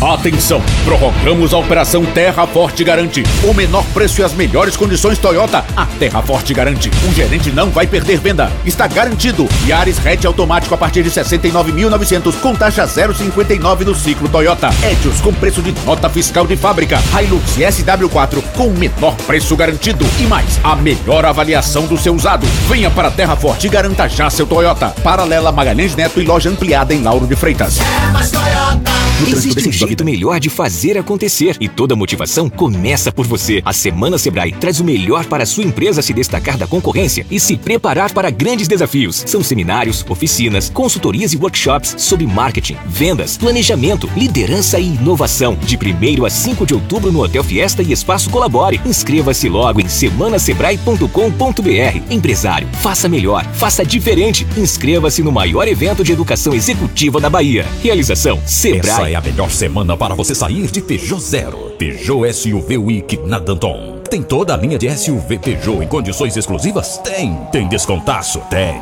Tem taxa zero? Tem. Tem bônus de até 10 mil reais no seu usado? Tem. Tem primeira revisão grátis? Também tem. E tem carros super completos, tecnologia, desempenho e robustez que proporcionam uma experiência única a bordo. Peugeot SUV Week é na Danton. Bonocô, só essa semana. No trânsito desse sentido à vida. No futuro, assistentes virtuais farão as tarefas do dia a dia. Senhas do futuro, nem dígito nem digital. Dinheiro e cartão deixarão de existir. Biometria será o futuro na segurança. Você vai falar ela vai te dizer. São o futuro. O futuro vai chegar.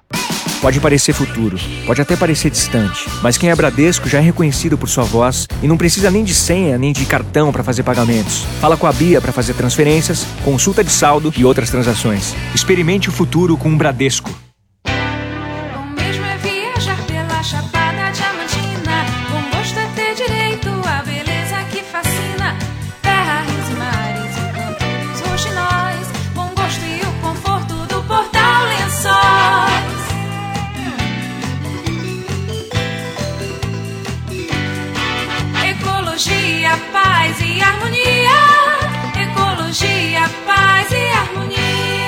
Bela Bowling, o boliche do Shopping Bela Vista. Venha se divertir, aberto de domingo a domingo e a hora certa. 8 horas em ponto, aqui na Tarde FM. Está pensando em um dia de diversão incrível? Então venha para o Bela Bowling, o boliche do Shopping Bela Vista. É o maior espaço de diversão com boliche de Salvador. Temos pacotes para você fazer a sua festa de aniversário ou confraternização. E de segunda a sexta, a hora de pista para seis pessoas com uma porção de batata frita sai por apenas R$ 49,90. Os sapatos são à parte. Consulte condições, traga a sua turma e aproveite! Bela Bowling, o boliche do Shopping Bela Vista, o maior espaço de diversão com boliche de Salvador. Voltamos a apresentar Isso é Bahia. Um papo claro e objetivo sobre os acontecimentos mais importantes do dia. Atenção, emissoras afiliadas à Tarde FM. Em 5 segundos, Isso é Bahia para todo o estado.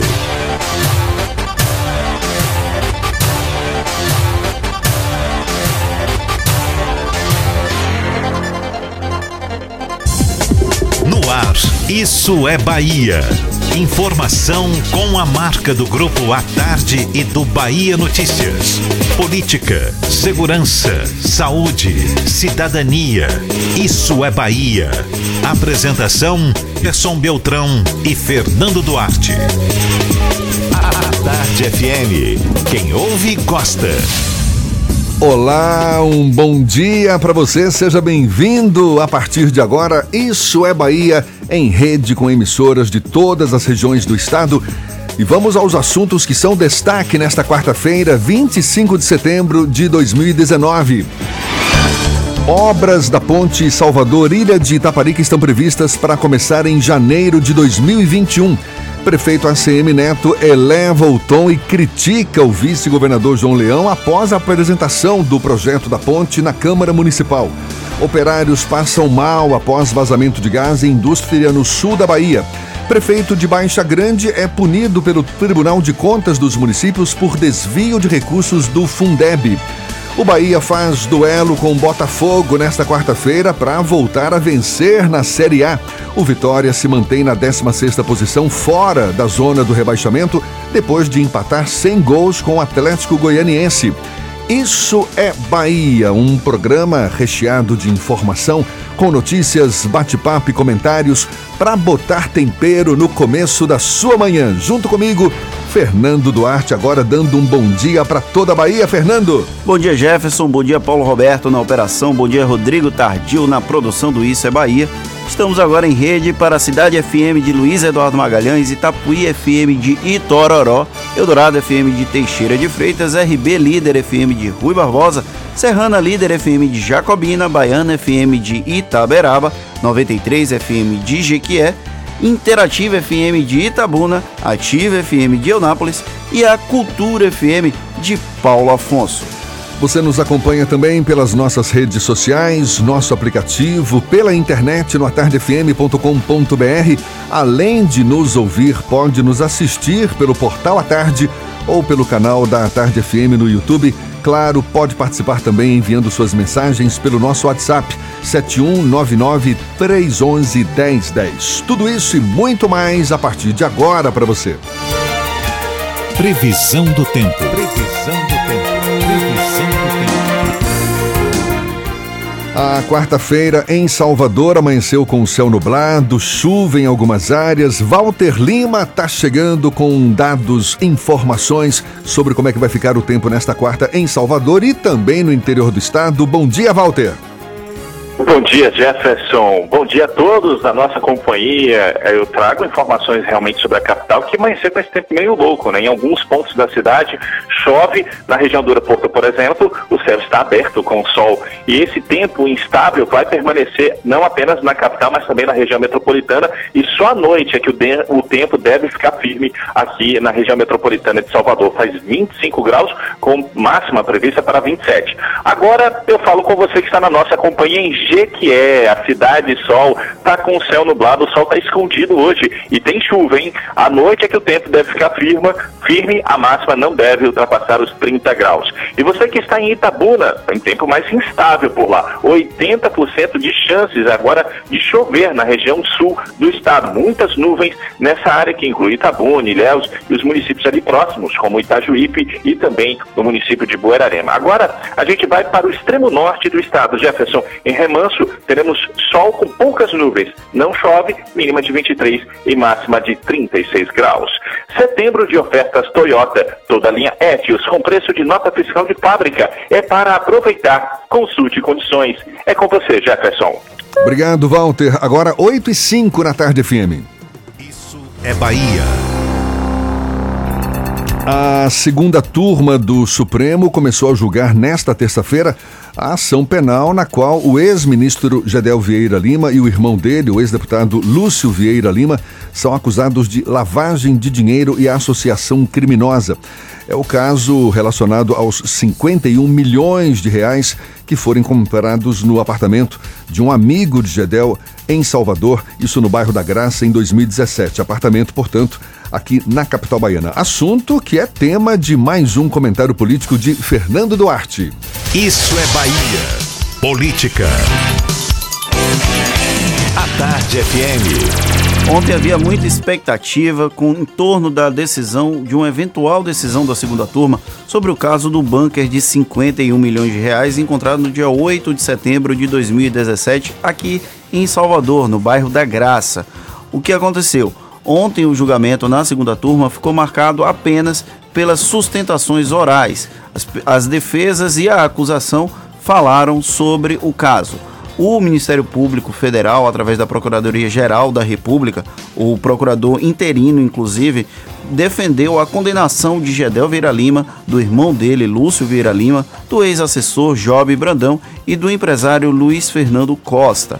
A questão é: depois do Procurador-Geral da República Irino se manifestar nesse caso, a defesa de Lúcio Gedel, Job e Luiz Fernando agiu, fez todo o tempo regulamentar, o tempo permitido, e aí a decisão ficou postergada para o dia 1 de outubro.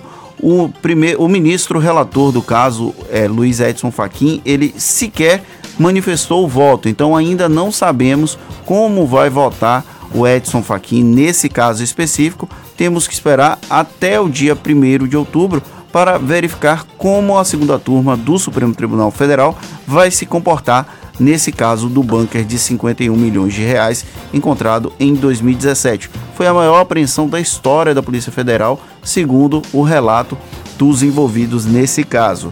O ministro Edson Fachin não deu qualquer indicação, porém tem uma situação que indica, que dá sinalizações de que deve manter uma postura um pouco mais dura, já que a defesa do ex-ministro Gedel Vieira Lima tentou de alguma forma adiar o julgamento, o início do julgamento na última segunda-feira e o ministro Edson Fachin determinou que o julgamento fosse mantido na segunda turma do STF para a tarde desta terça-feira.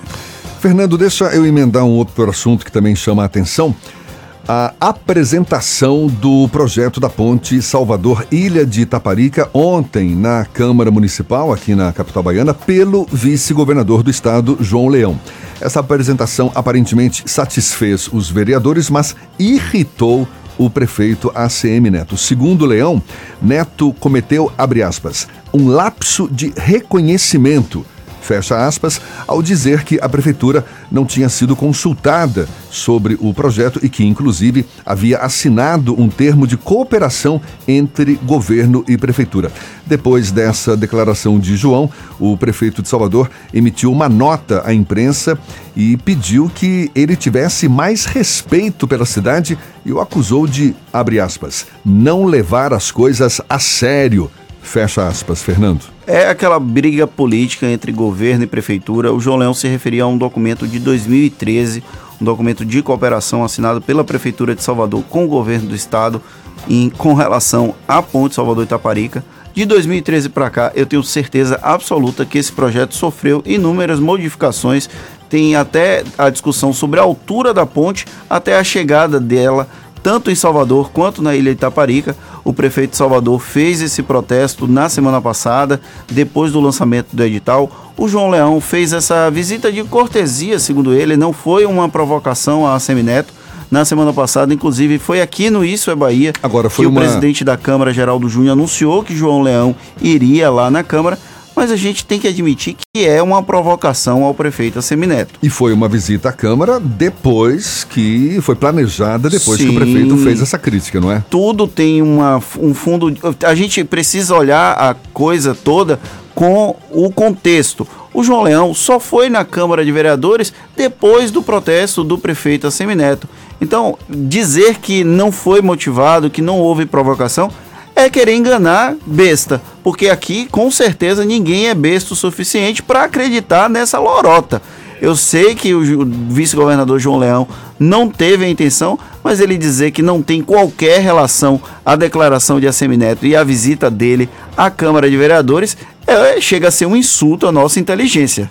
Fernando, daqui a pouco a gente vai conversar aqui nos estúdios da Tarde FM com o presidente do Sindicato dos Policiais Federais da Bahia, José Mário Lima. Primeiro, agora 8 e 11 a gente dá um pulo à redação do Bahia Notícias com João Brandão, que tem novidades para a gente também. Bom dia, João. Bom dia, Jefferson. Bom dia, Fernando. Bom dia a todos os ouvintes que acompanham o programa Isso é Bahia, agora para todo o estado. Vou trazer para vocês os destaques do portal Bahia Notícias na manhã de hoje. Após a, decisão da ministra Rosa Weber do Supremo Tribunal Federal, o presidente do Tribunal de Justiça da Bahia, Gesivaldo Brito, determinou a instalação de cinco vagas de desembargadores, segundo a apuração da nossa repórter Cláudia Cardoso. Um liminar do Conselho Nacional de Justiça impedia o provimento das nove vagas de desembargadores criadas por lei, até que a situação da Justiça de primeiro grau fosse melhorada o Estado da Bahia ingressou com um mandado de segurança no STF para caçar a decisão do CNJ, sob o argumento de que a liminar era um controle abstrato de constitucionalidade. Os desembargadores que ocuparão as vagas terão assentos nas câmaras cíveis do TJ da Bahia. Outra notícia: a Comissão de Cultura da Câmara dos Deputados pretende analisar ainda hoje a divulgação de uma moção de repúdio contra os recentes ataques do dramaturgo e diretor de Centro de Artes Cênicas da Funarte, Roberto Alvim a, Fe, a Fernanda Montenegro. Em uma publicação nas redes sociais, Alvim disse que a atriz era sórdida e mentirosa, além de dizer que tem desprezo por ela. Os ataques foram motivados pelo fato da artista estampar a capa da revista 451, na qual aparece vestida de bruxa em uma fogueira de livros. Essas e outras notícias você encontra no portal bahianoticias.com.br. João Brandão para o programa Isso é Bahia. Obrigado, João. Agora são 8 e 12 e recentemente o presidente do Sindicato dos Policiais Federais da Bahia, José Mário Lima, criticou o uso pejorativo da expressão aposentadoria especial ao se referir à aposentadoria do policial. Segundo ele, aposentadoria especial é uma terminologia com conotação pejorativa quando nós utilizamos esse termo, deixamos, de, deixamos a oportunidade de discutir. Segundo ele, temos aposentadoria específica para profissionais de segurança pública. O presidente do Sindicato dos Policiais Federais da Bahia, José Mário Lima, é nosso convidado nesta manhã. Muito obrigado, seja muito bem-vindo, um bom dia para o senhor. Bom dia, Jefferson. Bom dia, Rodrigo Tardio. Bom dia, Fernando Duarte. Bom dia a todos os companheiros. Parabéns pelo programa aqui. Para mim é um privilégio estar aqui atendendo você. E já vou de cara já responder numa objetividade lancinante, sabe, Jefferson, em Sim. relação a essa questão. Ah, ah, a aposentadoria do, do profissional da área de segurança pública, ela teve em volta numa campanha ostensiva da mídia, casando o termo específico utilizado especial como privilégio, sim, de modo que todos os trabalhadores que tivessem a sua, o seu vencimento de aposentadoria, segundo o que vinha, ah, no caso da proposta de emenda con- constitucional, a proposta número 6, era para termos todo o mesmo vencimento, todo o mesmo tipo de situação, o mesmo tratamento. Só que aí nós pecamos, Jefferson, do ponto de vista da isonomia em termos de tratamento, porque a situação do profissional de segurança pública é extremamente diferenciada, sobretudo num país como o nosso, em relação aos demais profissionais. Isso não é só aqui no Brasil, não. Isso aí é um tratamento diferenciado que é dado para o profissional da área de segurança pública nos mais diversos países, sobretudo nos países mais evoluídos. E querer, por exemplo, imaginar que um profissional da área de segurança pública ele consiga, aos 65 anos de idade, vamos supor, considerando a proposta inicial da, da PEC número 6, que o profissional de segurança pública ele se mantém em atividade até os 65 anos de idade, exigido como é no seu aspecto físico, exigido como é no seu aspecto atual e exigido como é no aspecto de risco e de ter de responder à altura, isso torna algo extremamente complicado. Não existe como fazer o paralelo. É você, inclusive, inverter a lógica aristotélica de tratar os iguais desigualmente, gente? Não. Nós temos que tratar situações desiguais de uma forma desigual, até para que prevaleça, em suma, o princípio da isonomia. É nessa direção. O sindicato dos, dos policiais e policiais em geral tem criticado também outras peças em tramitação, outras PECs em tramitação no Congresso Nacional, a exemplo da autonomia da Polícia Federal. E o senhor também é crítico a esse projeto, né? Absolutamente crítico, avesso, quanto mais a essa ideia de ah, autonomia. Autonomia nós já temos, Fernando. Tanto temos autonomia que vocês estão falando aí de um caso que está sendo julgado agora, é pauta da Suprema Corte. E isso aí aconteceu. Quem foi que absolutamente deu flagrante desse recorde em termos de arrecadação? Mas essa PEC é defendida por delegados da Polícia Federal. Bem falado. Agora, eh, nós estamos falando que eu, eu represento quase 91% da categoria. Policiais federais, entre agentes, escrivães, papiloscopistas, peritos, inclusive, e, servidores técnicos administrativos. O Ou senhor seja, tá senhor todo mundo fala- errado. o senhor Tá fala todo que- mundo errado. O senhor fala que esse projeto ele não auxilia no combate à, à criminalidade. Desenganadamente não. Eu não tenho uma menor dúvida em Mas relação a por isso que aí. não? Porque quando nós olhamos um propósito que quer dar autonomia, imagina o que é que nós, a- o que está travestido de autonomia da forma como colocado na PEC 412, que é ah, no caso é o texto que está sendo proposto. Aquele, você tem a possibilidade de criar simplesmente agora um tratamento para o órgão armado do Estado dar o mesmo tratamento que você dá para Ministério Público. Porque, na verdade, o que você tem ali como autonomia é uma independência funcional mais ou menos maquiada. Agora eu lhe pergunto, por que é que você vai dar essa autonomia, no caso, para um órgão policial e não dá para as demais outras polícias? Mas quem defende essa autonomia diz que isso poderia evitar interferência política. Todo órgão polícia. está sujeito a pressões políticas, sobretudo de alta cúpula, Jefferson. Eu não tenho a menor dúvida do que eu estou lhe dizendo. Quando você encontra, por exemplo, agora, a lista tríplice do Ministério Público Federal.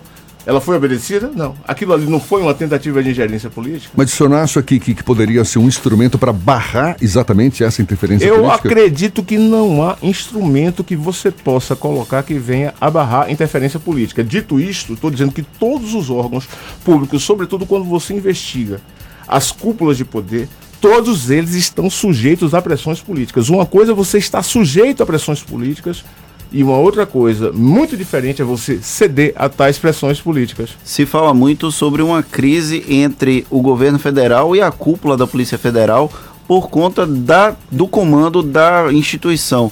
É, o senhor acredita que existe realmente uma pressão do governo federal para a troca desse é, do comando da Polícia Federal? Como é que o senhor enxerga, como é que o senhor avalia essa relação tensa entre Polícia Federal, Palácio do Planalto e o ministro da Justiça, Sérgio Moro, de alguma forma tentando intermediar essa crise? Na verdade, o que está sendo colocado é há determinadas tentativas de ingerência administrativas dentro do órgão e há determinadas respostas que estão sendo dadas no sentido de que elas não irão acontecer, elas não irão ah, vingar.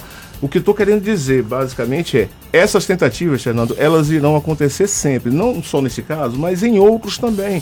Só que elas, elas lograrem êxito é que está o, grande diferencial da atividade de quem tem autonomia. Nós temos é, é, deixado em claro a situação em relação a pressões políticas dentro de cúpulas em órgãos de investigação criminal. Toda vez você investiga pessoas que têm, por exemplo, a chamada competência especial de foro por prerrogativa de função, que no caso é, é conhecido como foro privilegiado no linguajar mais comum, o que acontece? Você vai ter, vai ser pressionado porque aqui nós estamos falando de defesa. Olha o que aconteceu ontem, por exemplo, no Supremo Tribunal Federal.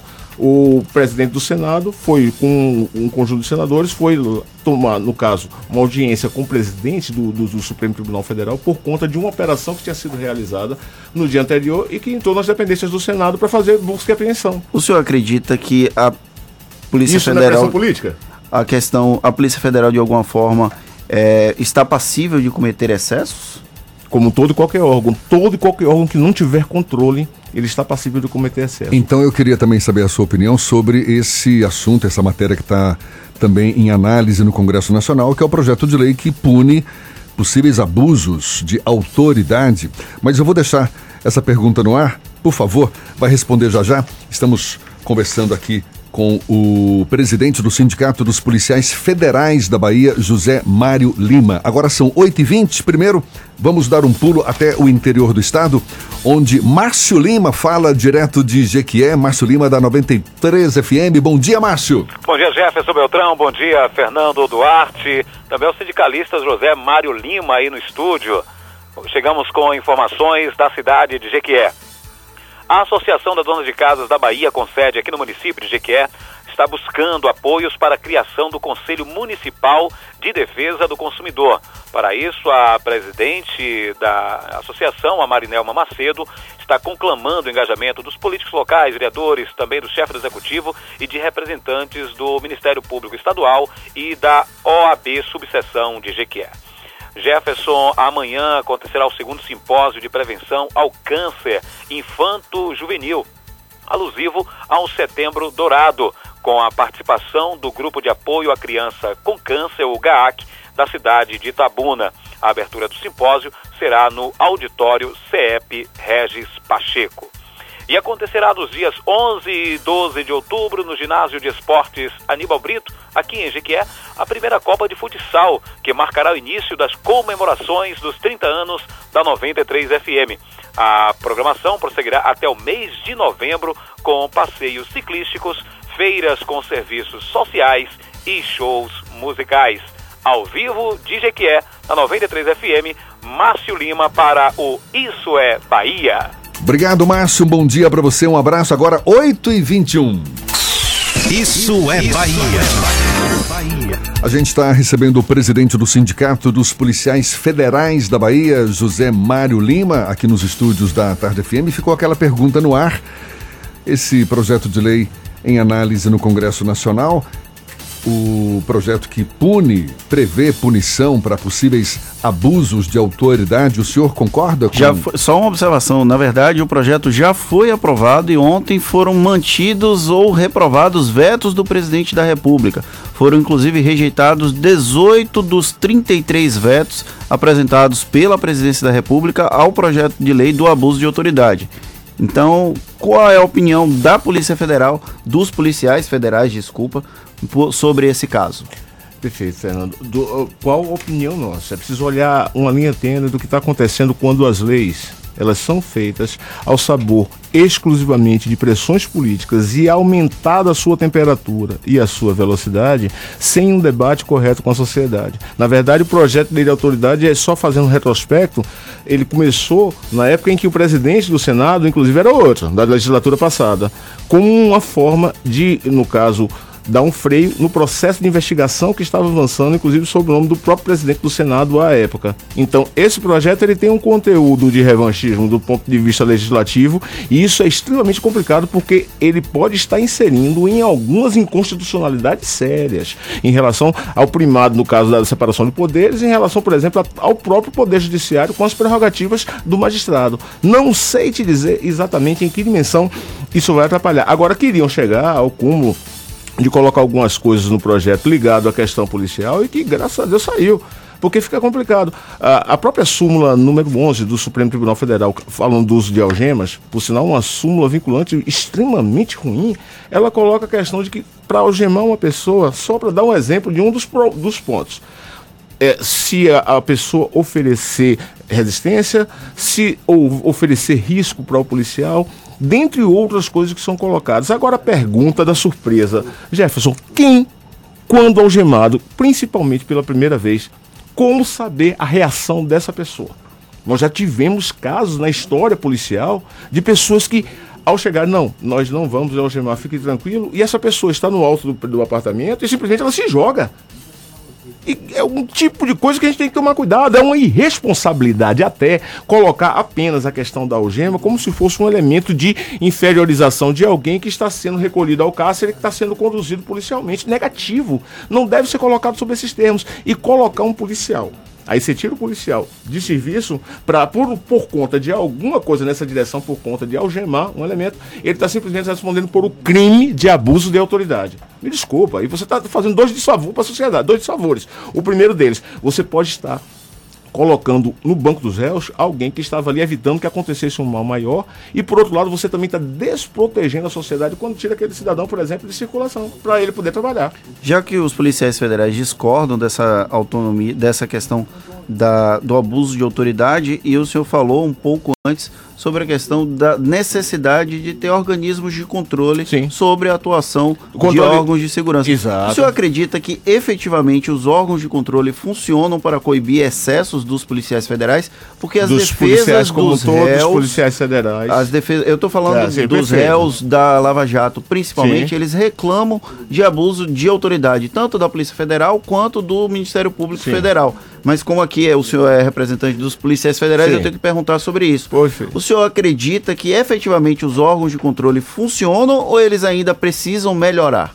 Eu acho que tecnicamente todo o sistema de controle nosso, e aí eu não estou falando só do controle finalístico da atividade policial, que no caso é uma prerrogativa constitucional dada aos órgãos do Ministério Público, quanto, mas do, do sistema de controle da fiscalização financeira, orçamentária, administrativo, patrimonial, uh, no caso do, do, do, setor público como um todo, ele é débil. Acabou, o, o, por todos, por todos. O Jefferson acabou de falar há pouco, se eu não me engano, foi Baixa Grande, uh, no caso do município, em que houve uma condenação é, é, de, de um prefeito. Ele falou há pouco sobre isso aí. Olha, eu, eu sou egresso da Corte de Contas, Tribunal de Contas dos Municípios, e eu posso dizer que, em termos de controle, de lá para cá, o que evoluiu não chega aos pés do que deveria, do ponto de vista do que existe da falta de controle. Em termos de movimentação de contas, em termos de controle efetivo sobre o gasto público municipal nas mais diversas esferas. O que se coloca como multa, uh, que no caso é uma das coisas que mais ou menos as cortes de contas fazem, é como se fosse assim, olha, vai no confessionário, olha, eu descobri que você pecou, pecou, agora reze, não, não, não mas você vai rezar um terço e depois você não peque mais. É mais ou menos nessa linha, no quanto voltando ao controle no caso das atividades policiais. Eu vejo que há um déficit em relação a isso aí. Agora, não vai melhorar de maneira nenhuma. Isso é você pegar e dar total liberdade para a atuação de órgãos que são o braço armado do Estado. Todo, se, nós precisamos de controle, rapidinho, Jefferson, para os órgãos públicos como um todo, com mais razão de ser eu acredito que você concorda comigo, nós precisamos de um controle mais efetivo sobre todos, os, todos os órgãos que envolvem o braço armado do Estado, todas as polícias, principalmente. Ainda nesse âmbito de abuso, enfim, inclusive em vários níveis, recentemente o presidente do Senado, Davi Alcolumbre, ele criticou essa ação da Polícia Federal que foi lá no, no Senado para é, executada pela Polícia Federal em residências e gabinetes do líder do governo no Senado, Fernando Bezerra Coelho, do filho dele, o deputado Fernando Filho também. Isso foi na quinta-feira, dia 19.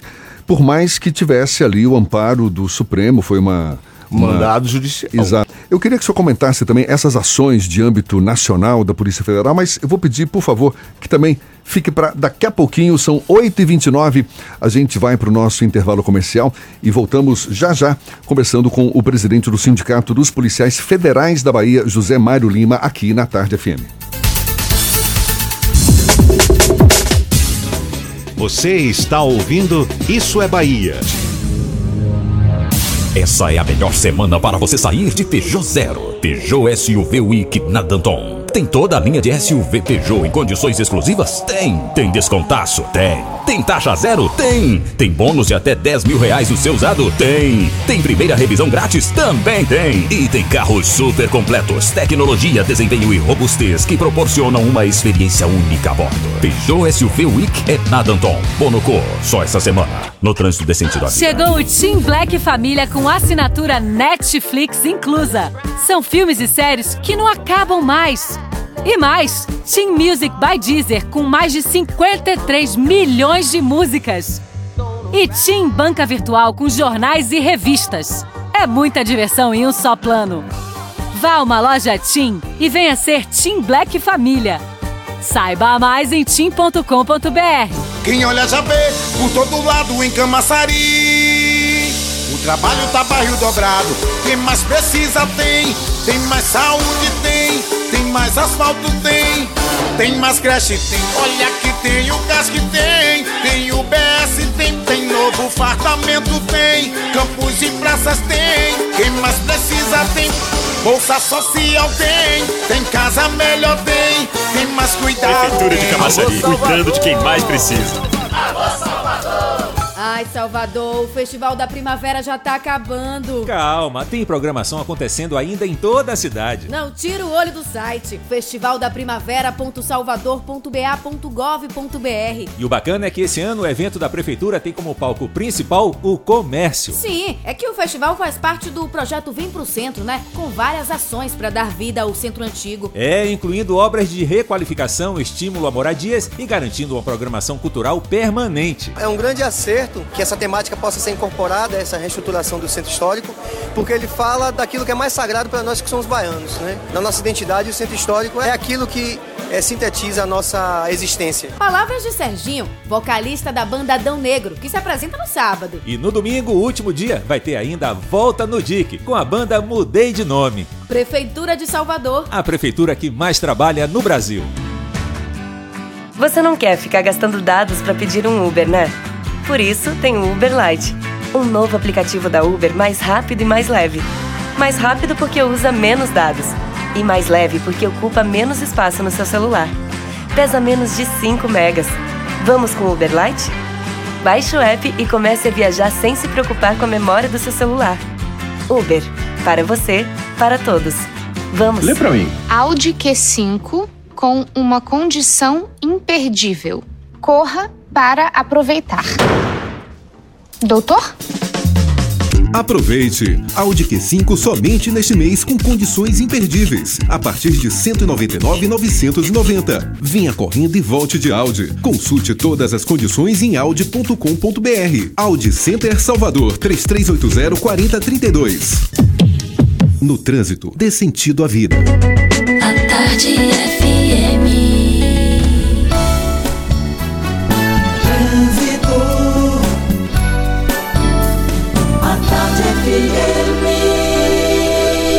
Oferecimento: Monobloco, o alinhamento 3D de carro de passeio mais barato da Bahia, R$19,90. Aniversário Bahia VIP Veículos, com entrada a partir de um real, você sai de seminovo novo. Nutrição é com o SESI. Acesse www.sesisaudeba.com.br. Link dedicado e radiocomunicação é com a Softcomp.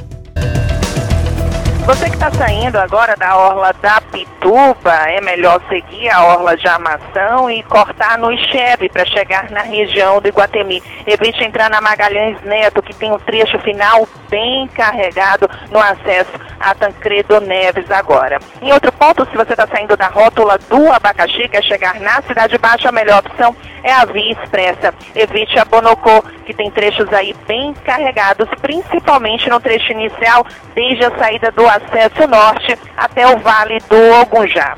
Saudão de aniversário Vapt Blue. Últimos dias de condições especiais. Confira nas nossas lojas. Vai pintar? Pinte na Vapt Blue. Cláudia Menezes para a Tarde FM, de carona com quem ouve e gosta.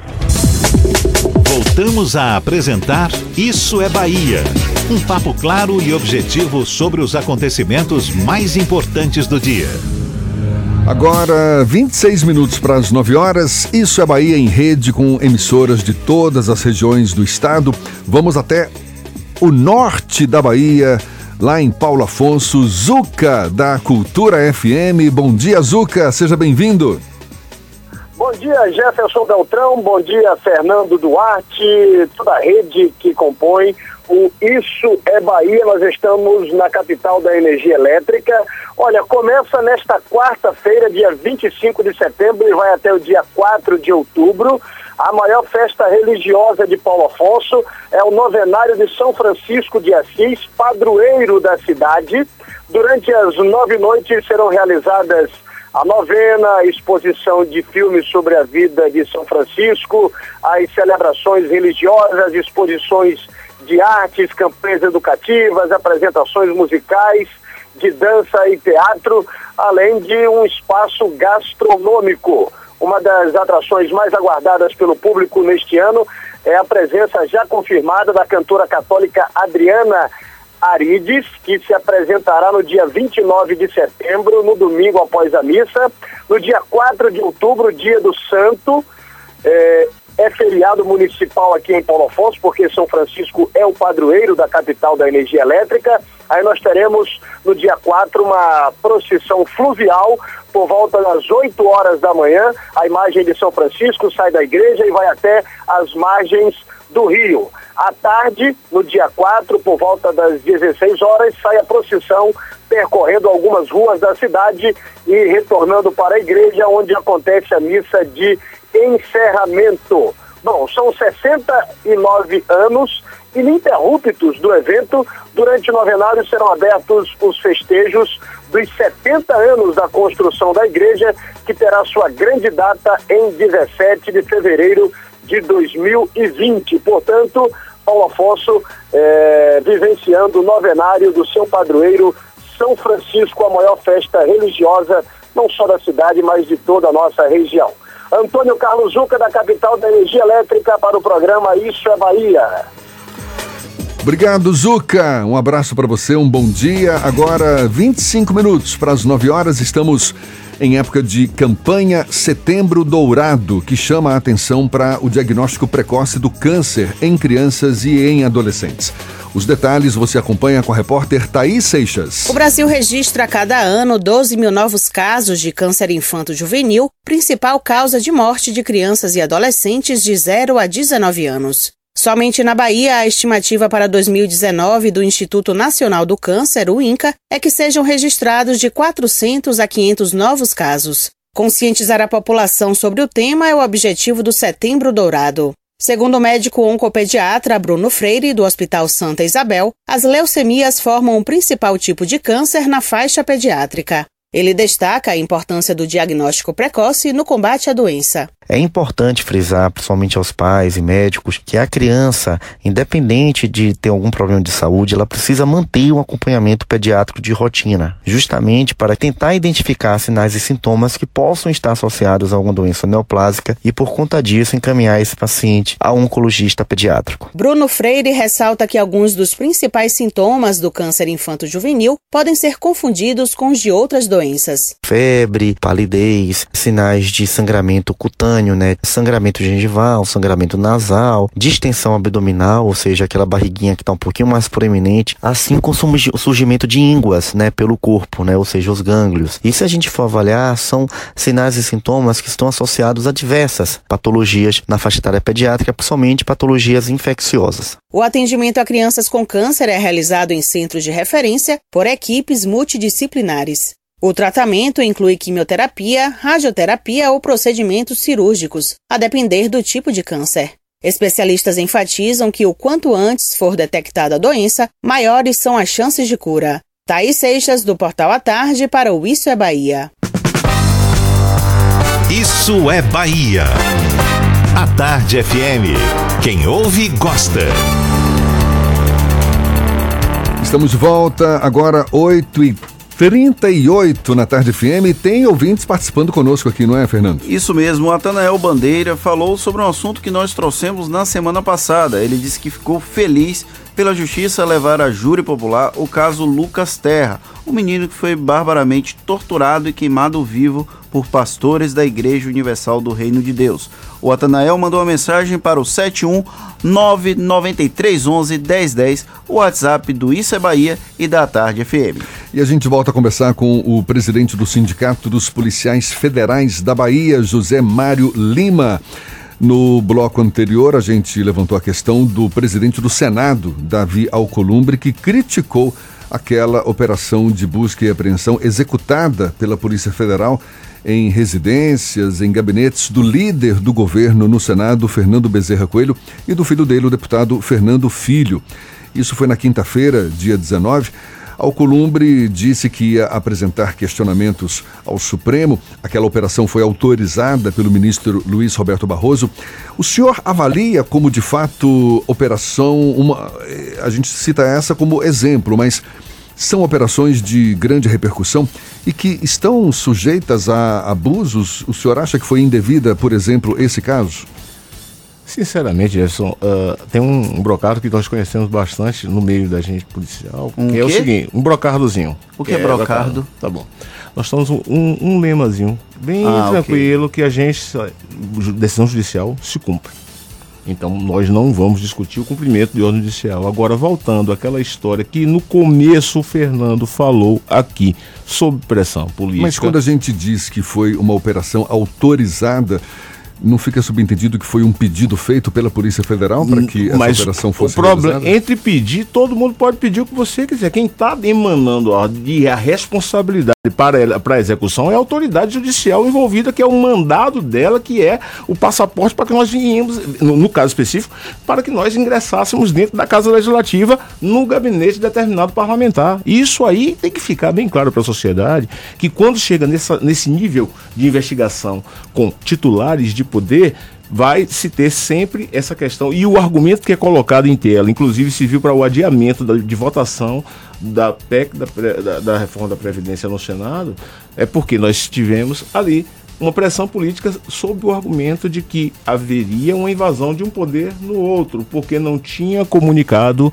à Casa Legislativa. O que é que eu entendo dessa situação, que é bem sensível em termos de separação de poderes?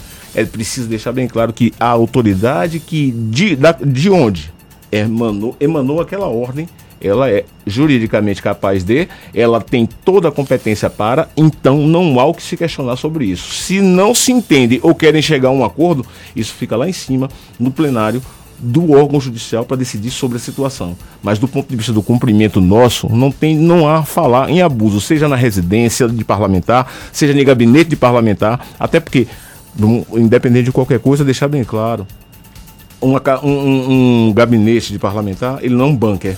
Isso não pode estar escudado, não estou dizendo que é o caso, mas não pode estar escudado sobre o princípio da separação de poderes.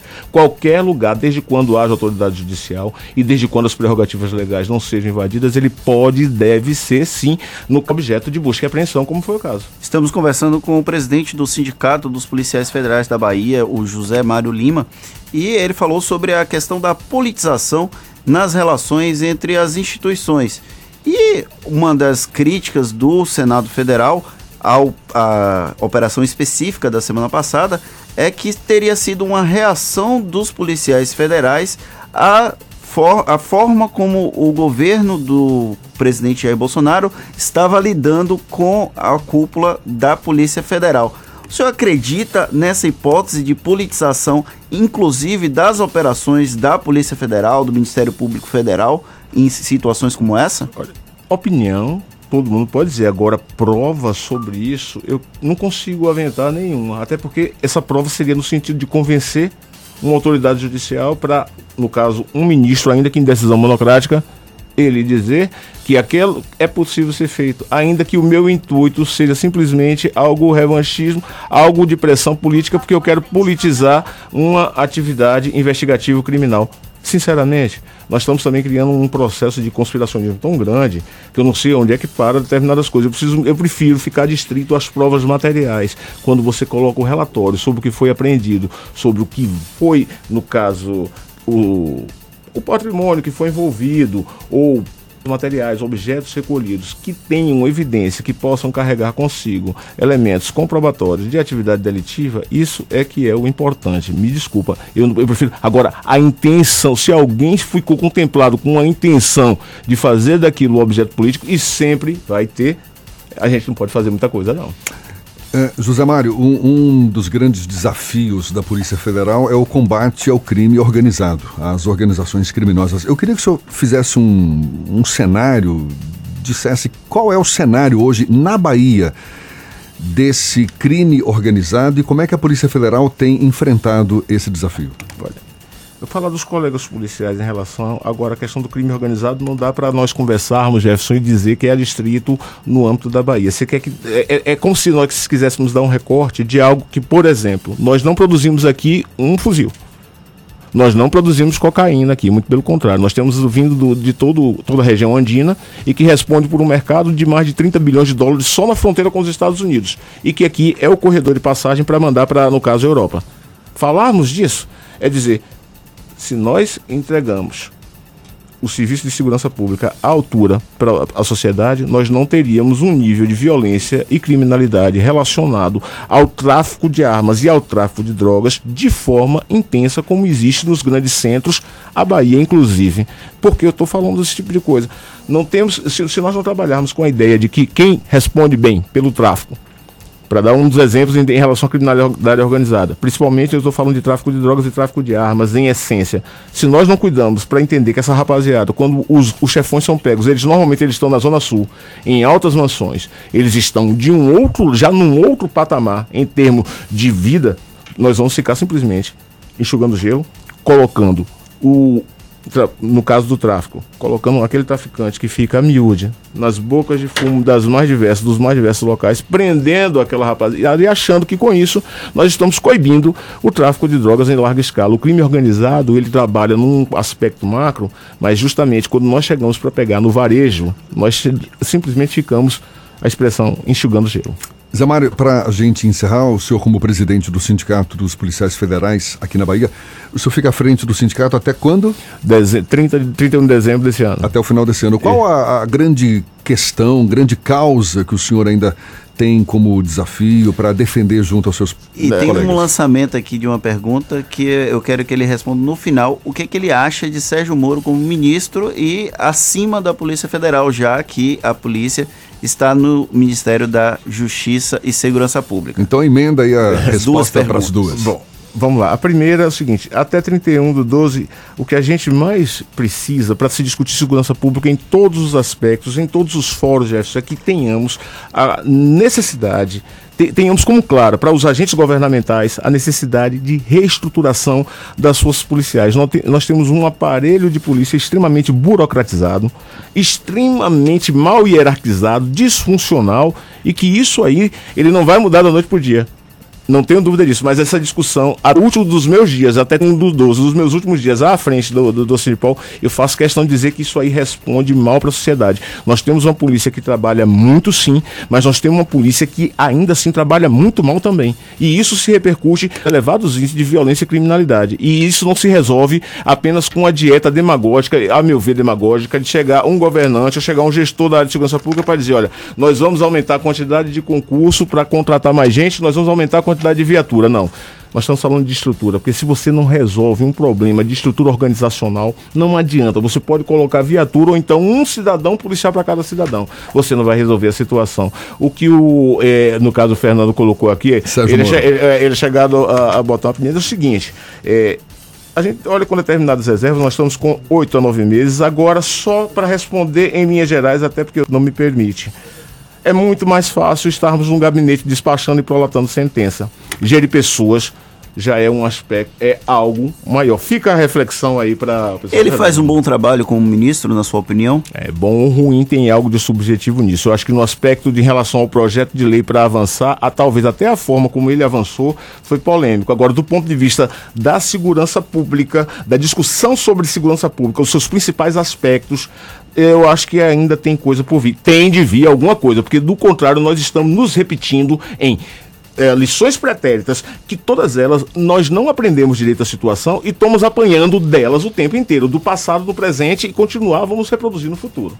José Mário Lima, presidente do Sindicato dos Policiais Federais da Bahia, conversando conosco aqui no Isso é Bahia. Muito obrigado pela disponibilidade, pela atenção dada aos nossos ouvintes. Um bom dia. Bom dia, muito obrigado. Para mim é um privilégio estar aqui com vocês. Obrigado. Perdoem qualquer tipo de deslize aqui com a técnica aqui, tá? Mas foi um prazer estar aqui com vocês. Grande abraço. Um abraço agora, 12 para as 9 horas. Thaís Seixas, direto do, da redação do Portal à Tarde, tem novidades para gente. Thaís, bom dia. Olá Jefferson e Fernando, bom dia. Estou de volta direto da redação do Portal à Tarde, agora para toda a Bahia. Segue até domingo a 12ª edição da Feira do Livro de Feira de Santana, a Flifes. A programação reúne lançamentos e vendas de obras literárias a partir de R$ reais, além de apresentações musicais e de teatro. A expectativa é reunir cerca de 50 mil pessoas durante o período do evento. As atividades acontecem na Praça Padre Ovídio e no Sesc Centro.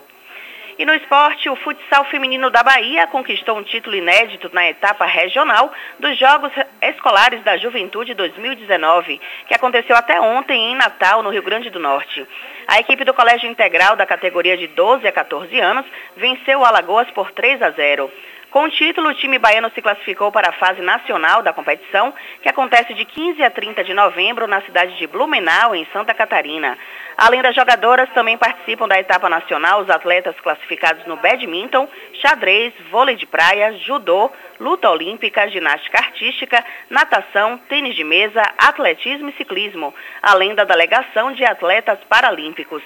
Eu fico por aqui e você confere mais informações no portal Atarde, atarde.com.br. É com vocês, Jefferson Fernando. Obrigado, Thaís. 10 minutos para as 9 horas, dá tempo da gente falar de cinco operários da indústria Cargill que passaram mal depois do vazamento de gás nas imediações da empresa em Ilhéus, no sul do estado. Esse caso aconteceu quando os funcionários que atuavam no setor de embalagem estavam em horário de almoço e acabaram inalando o gás vazado. Eles foram chegar a ser internados, mas tiveram alta, passam bem. Em nota, a indústria Cargill informou que houve um aumento na concentração de monóxido de carbono em uma das linhas da fábrica, mas que a situação já está sob controle, Fernando. E o prefeito de Baixa Grande, Heraldo Alves Miranda, do MDB, foi multado em 5 mil reais pelo Tribunal de Contas dos Municípios, por causa da aplicação irregular de recursos Bundeb. A verba de quase 6 milhões de reais teria sido desviada no exercício de 2018, quando parte do recurso do Fundeb destinado para a administração municipal foi usada no pagamento de servidores ativos, aposentados, falecidos ou exonerados. A Prefeitura de Baixa Grande ainda não se posicionou sobre o assunto. Bom, a gente tem também que falar de futebol, afinal de contas, hoje Bahia vai a campo. Primeiro, o Bahia, pois é, tá pronto sim para encarar hoje o Botafogo em jogo marcado para as nove e meia da noite, jogo na Arena Fonte Nova.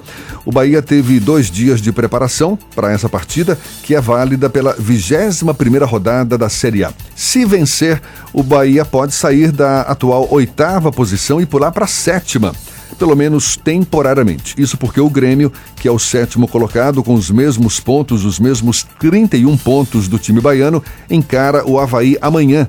Jogo marcado para as 8 horas da noite em Porto Alegre. Então, claro, a torcida vai ter que ligar o secador para o Grêmio perder ou empatar, Fernando. Já o Vitória se manteve, se manteve na 16 posição na tabela de classificação da Série B e fora da zona de rebaixamento depois de empatar 100 gols com o Atlético Goianiense na Arena Fonte Nova.